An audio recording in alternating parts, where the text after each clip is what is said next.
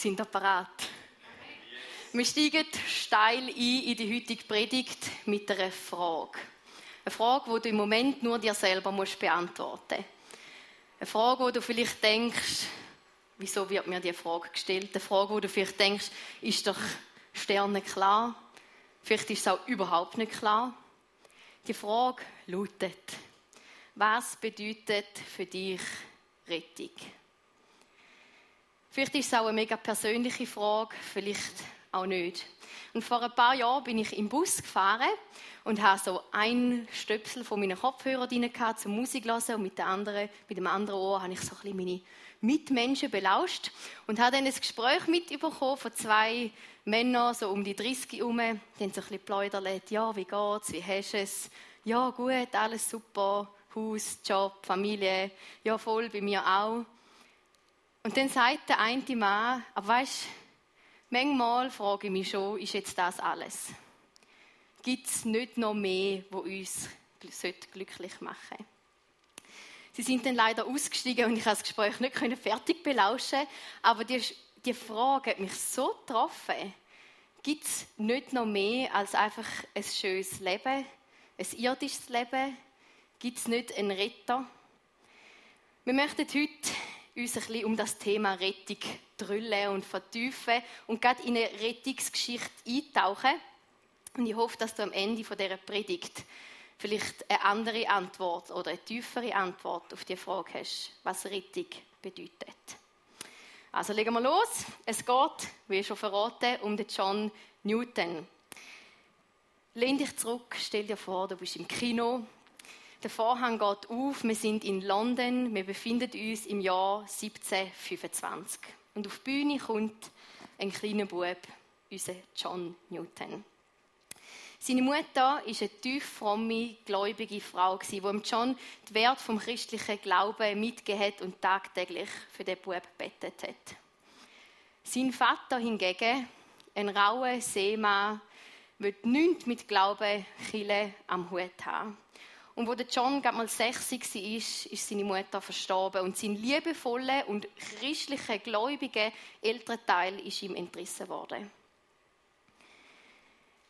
Die darauffolgende Stiefmutter hat sich so der atheistischen Haltung vom Vater von John angeschlossen und für den John ist seine Kindheit sehr lieblos, einsam und vor allem gottlos weitergegangen. Wo er gerade mal elf war, ist er das erste Mal mit seinem Vater zur See gefahren. Und wo er 18 war, ist er dann in die Marine gezwungen worden. Und wir können uns ein bisschen vorstellen, wie sich das Leben dort abspielt. Er hat sich dann aufgeschafft zum Leutnant auf einem Sklavenschiff.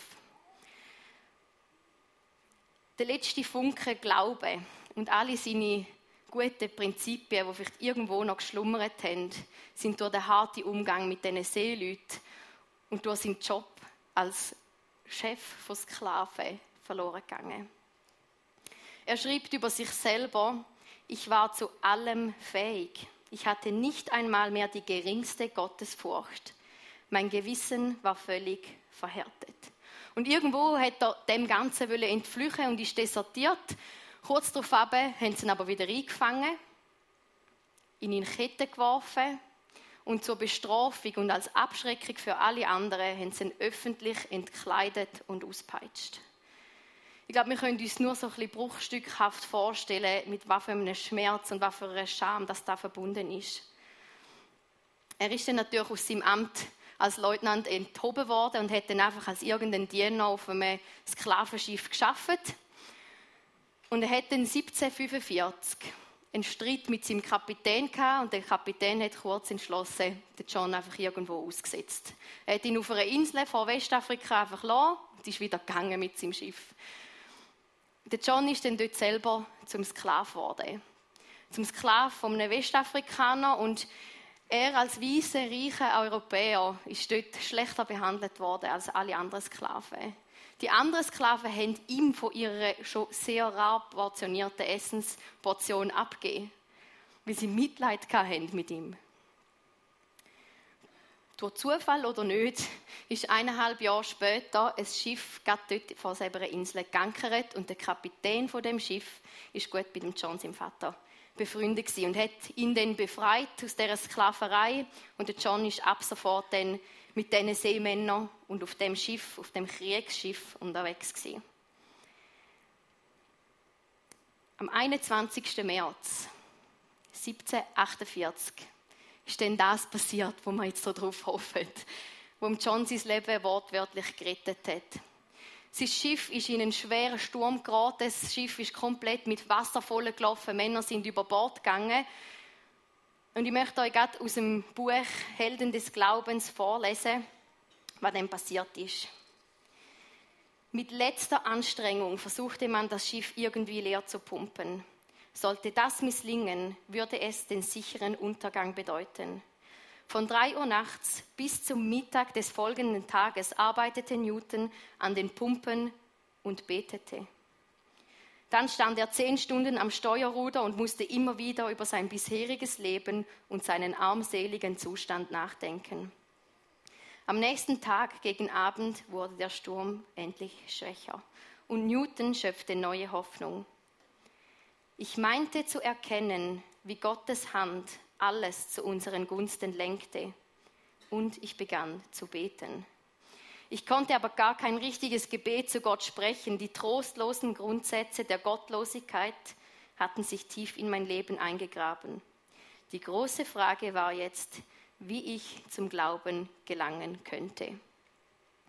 Es hat sich etwas verändert ihm. Ihm ist in den Sinn gekommen, da gibt es einen Gott. Und auf der restlichen Fahrt hat er angefangen, in einer Bibel zu lesen, die er noch gefunden hat auf dem Schiff und hat Gott darum bittet, ihm den Inhalt irgendwie verständlich zu machen. Und als er dann wieder an Land war, hat er sich am 10. Mai 1748 bekehrt und Ja zu Gott gesagt. Und ich habe da leider nicht jetzt sein ganzes Leben ausbreiten und jedes Auf und Ab, wo nachher gekommen ist, euch erzählen. Es gibt x Bücher über den John Newton, die ihr gerne mal lesen dürft. Aber wichtig ist, dass er Gott gefunden hat. Trotz dem ganzen Leben, das er vorher geführt hat. Und dass er vom Sklavenhändler zum Kämpfer für Gerechtigkeit geworden ist, der sich gegen die Sklaverei extrem eingesetzt hat.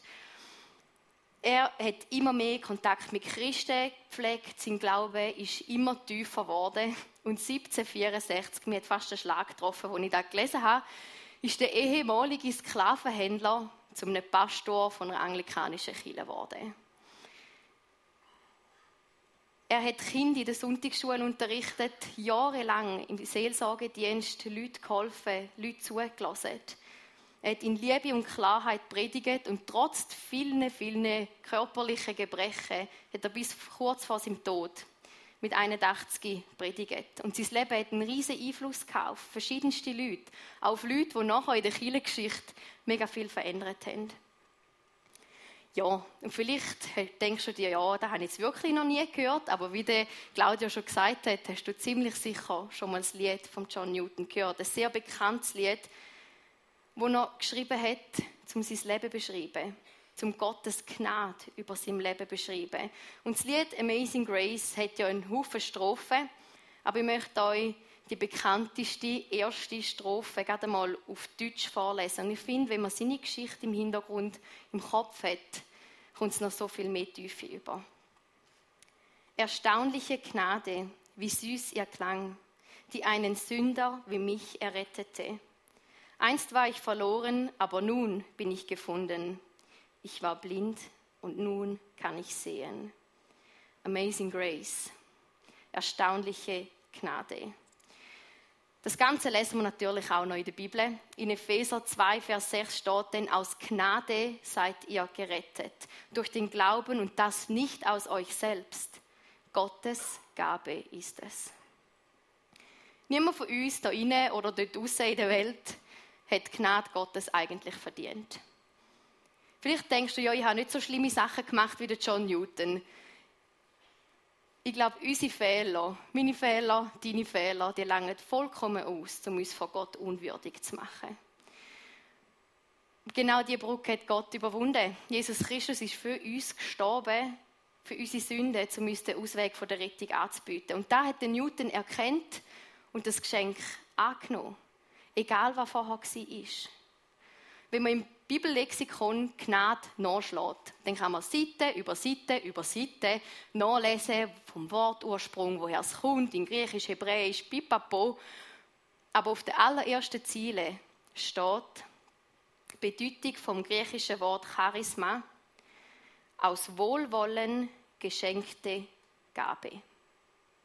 Aus Wohlwollen geschenkt, nicht verdient, nicht weil wir besonders gute Menschen sind, geschenkt. Und ich glaube, mega oft sind wir uns dem nicht bewusst, wie tief das da geht. Was das wirklich bedeutet, dass wir Gnade geschenkt bekommen. Ich habe letzte Woche einen Film geschaut, der heißt Just Mercy. Und am liebsten würde ich jetzt einfach den Film laufen lassen, er ist so gut, aber ihr müsst ihn unbedingt schauen. Tut mir leid, ich tue jetzt ein bisschen spoilern. Es geht um einen Anwalt, der für einen unschuldigen Mann im Todestrakt von Alabama kämpft. Der Mann ist zum Tod verurteilt worden, obwohl er unschuldig war. Der Mann wird nach sechs Jahren im Todestrakt freigesprochen. Nach sechs Jahren, wo er tagtäglich darauf gewartet hat, dass er hingerichtet wird. Nach sechs Jahren verurteilt sein. Und ich kann euch gar nicht beschreiben, was in dem Moment passiert, wo der Satz fällt. Alle Anschuldigungen werden fallen gelassen. Da ist so eine Tiefe in dem Satz. Und das spricht Gott uns zu. Alle Anklage wird fallen gelassen. Gibt es da nicht noch mehr? Gibt es nicht einen Retter? Begreifen wir überhaupt, was Jesus für uns gemacht hat? Ich habe ein paar Punkte jetzt rausgeschält, wo man von John Newton seiner Geschichte, seiner Rettung für uns heute im Alltag mitnehmen können. Wie hart oder rau deine Umstände, dein Leben vielleicht war oder immer noch ist, was auch immer dich prägt, vielleicht sogar traumatisiert hat, du bist es wert, ein Kind Gottes genannt zu werden. Was auch immer dich entwürdigt hat, Jesus Christus schenkt dir Würde. Der Newton ist öffentlich entkleidet und auspeitscht worden. Was für eine Entwürdigung. Jesus hat ihm Würde zurückgegeben. Und ich arbeite ja im Altersheim auf einer geschlossenen Demente-Abteilung und es kommt ab und zu einmal vor, dass ich kratzt oder geschlagen wird. Das ist mittlerweile normal. Aber vor ein paar Wochen hat mir eine Bewohnerin bewusst ins Gesicht gespuckt. Und das war mega hart. Das ist, glaube ich, etwas vom Entwürdigendsten, was ich je erlebt habe, wenn einem jemand bewusst anspuckt. Und hast gewusst, Jesus ist auch angespuckt worden von seiner Hinrichtung. Und er hat es einfach zulassen. Als ich angespuckt worden bin, ich am liebsten, oder? Ja, nicht dürfen, schon klar. Aber was da in einem macht, und Jesus hat es einfach zulassen. Er hat den Tod auf sich genommen um uns würdig zu machen vor Gott. Was auch immer dich gefangen haltet, Gott macht dich frei. Es muss nicht eine physische Gefangenschaft sein wie beim Newton. Uns kann so viel gefangen in dieser Welt. Ob es Gedanken sind, deine Seele kann gefangen sein. Vielleicht bist du gefangen in ungesunden Beziehungen, Arbeitsverhältnissen, Arbe äh, Verhaltensweisen, Sucht, Lebensumstände. Situationen. So viele Sachen, die uns so schnell gefangen nehmen können. Aber Jesus Christus ist für das gestorben, damit wir frei sein können. Und egal wie weit weg du dich vielleicht von Gott fühlst, vielleicht meilenweit auf irgendeinem Schiff außer im Meer, Gott ist bei dir. Und du kannst immer zurück zu ihm, egal wie weit du gegangen bist. Du bist und bleibst ein Kind Gottes, wenn du sein Geschenk annimmst. Und es gibt so einen coolen Song, der mich mega motiviert in letzter Zeit. Der sagt, because on my best day, I'm a child of God. And on my worst day, I'm a child of God. Ob ich einen guten oder einen schlechten Tag habe, ich bin und bleibe Gottes Kind. Und ich habe euch hier etwas mitgebracht.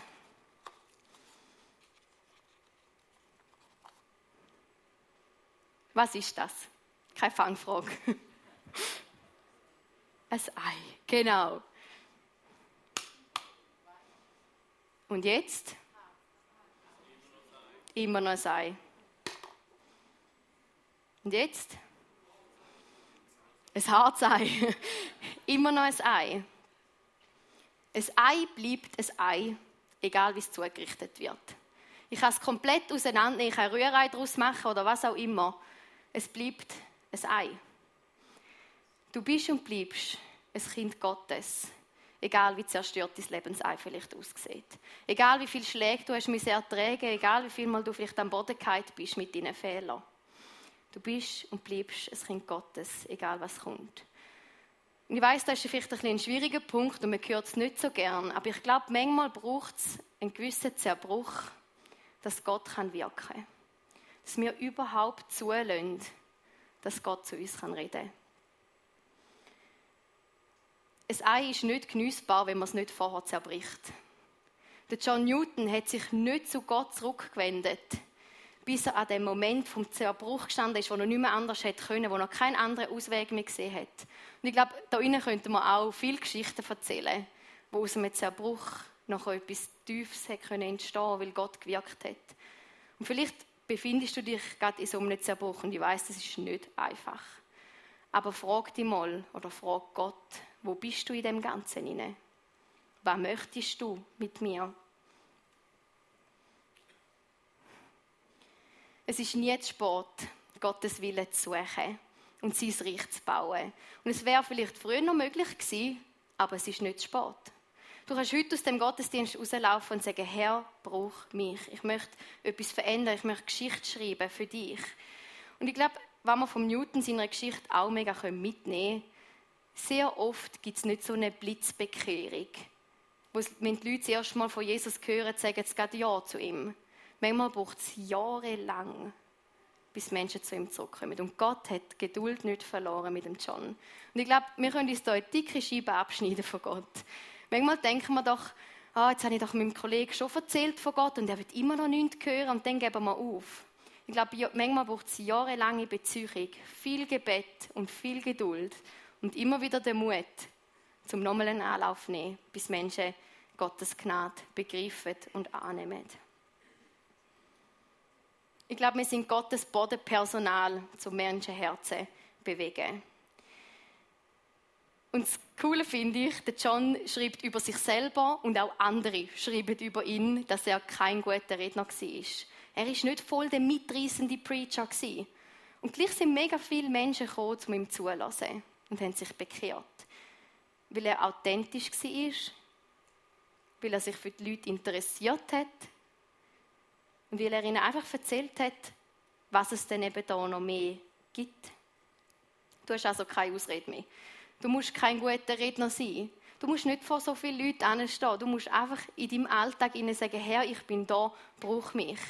Und mit deinen Mitmenschen liebevoll umgehen und ihnen von Jesus erzählen. John hat geschrieben, Wer immer die Liebe Christi geschmeckt und die Notwendigkeit und den Wert der Erlösung aus eigener Erfahrung kennengelernt hat, ist fähig und sogar gezwungen, seine Mitmenschen zu lieben. Wieso predigen wir überhaupt über Kirchenväter und nicht über irgendjemand aus der Bibel? Wieso erzähle ich euch die Geschichte von John? Gott hat die Bibel mit Menschen geschrieben. Die Geschichten sind mit Menschen geschrieben worden. Und nur weil die Bibel an irgendeinem Punkt aufhört, weil irgendwo die letzte Seite ist, ist die Geschichte von Gott mit uns Menschen, mit dir und mir, nicht fertig. Und seine Rettung gilt noch genauso. Heute wie damals. Gott schreibt weiter Geschichte, wenn du es zulässt, auch mit dir. Und darum wollen wir uns inspirieren lassen von so verschiedenen Leuten, die das zulassen, die gesagt Gott, ich bin da, brauch mich. Und einfach zur Sicherheit, dass ich es gesagt habe. Du musst nicht zum Sklavenhändler und dann zum Sklav werden, damit Gott dich kann brauchen kann. Du musst nicht eine riesige Bekehrungsgeschichte erlebt haben. Du darfst das Geschenk einfach annehmen. So wie du gerade bist mit allem, was du mitbringst. Du kannst im Kleinen schon Veränderung bringen. Und im Kleinen treu bist. Frag doch Gott mal, wo ist der Ort? Welche sind die Menschen, wo du mit mir möchtest Geschichte schreiben, wo du mein Umfeld möchtest verändern? Unsere Welt braucht Jesus. Deine Familie braucht Jesus. Deine Freunde, deine Mitarbeiter, deine Bekannten, deine Nachbarn brauchen Jesus. Brauchen Gnade und Rettung. Und wir werden jetzt gemeinsam das Lied Amazing Grace singen. Und ich stelle euch jetzt nochmal die Frage. Was bedeutet Rettung für dich? Vielleicht ist es jetzt dran, Gott für die Gnade zu danken, wo du bekommen hast. Vielleicht ist heute auch der Moment, wo du die Gnade zum ersten Mal annehmen möchtest. Wenn das so ist, dann mach das unbedingt. Du kannst einfach vor Gott kommen. Du musst kein krasses Gebet formulieren. Sag ihm einfach, Herr, ich bin da und ich nehme das Geschenk an. Du darfst auch gerne zum Gebetsteam dort in im Ecke gehen und mit ihnen zusammen die Entscheidung festmachen. Es ist die beste Entscheidung, die du treffen kannst. Vielleicht bist du jetzt aber genau in so einem Zerbruch drin und es tut einfach nur weh im Moment und es fällt dir schwer, Gottes Gnade in deinem Leben zu sehen. Dann komm heute nochmal oder vielleicht auch zum ersten Mal vor Jesus, vor seinem Thron und leg ihm an. Und frag ihn, Vater, wo bist du in dieser Situation? Was möchtest du mit mir machen? Und vielleicht ist heute auch der Moment, wo du dich bewusst entscheidest, dass du zulässt, dass Gott mit dir Geschichte schreibt. Wo du den Mut fassest, zum morgen arbeiten gehen und vielleicht einem Kollegen von Jesus zu erzählen. Etwas zu erzählen, was du mit Gott erlebt hast. Singen wir gemeinsam den Song und nimm dir einfach Zeit, um vor Gott zu kommen. Wie auch immer du es gerade brauchst, nehmen wir uns Zeit, um ihm begegnen und ihm eine Antwort geben auf die unendliche Gnade. Amazing Grace gilt für jeden von uns. Amen.